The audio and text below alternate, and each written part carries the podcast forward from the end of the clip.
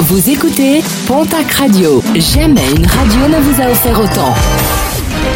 L'information locale à 9h, c'est sur Pontac Radio. Bonjour Jean-Marc Courage Sénac. Très belle matinée. Procès attendu le 4 mai prochain, celui d'un lourdé de 41 ans arrêté par les policiers palois pour avoir harcelé son ex. Un harcèlement sans violence mais insidieux avec de nombreuses lettres déposées chez elle ou bien encore des filatures entre son domicile et son lieu de travail. Il a posé également des cœurs brisés sur le pare-brise de la voiture de son ancienne compagne.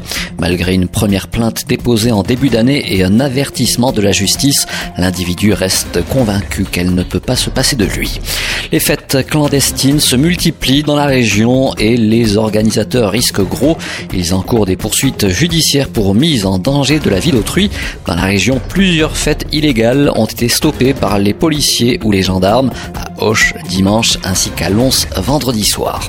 Un individu interpellé est placé en garde à vue dans le Val d'Adour, bilan d'une enquête minutieuse suite à trois cambriolages et deux autres tentatives de cambriolage commis en Dordogne dans le Lot et la Corrèze. Le préjudice est important et s'élève à plus de 5500 euros de bijoux sans compter les dégâts réalisés lors de ces cambriolages.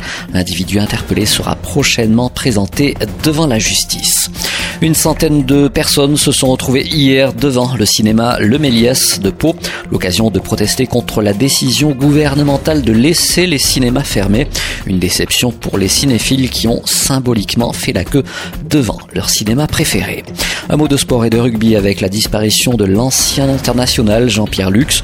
Le Landais, natif de Saint-Vincent de Tyros, avait été sélectionné 47 fois en équipe de France, évoluant une bonne partie de sa carrière à Dax. Décédé à l'âge de 74 ans. Et puis toujours en sport mais en football cette fois-ci, Ligue 2, un match nul et un score vierge hier soir entre le Pau FC et Sochaux, zéro partout donc. Prochaine rencontre pour les footballeurs palois, ce sera vendredi face à Auxerre.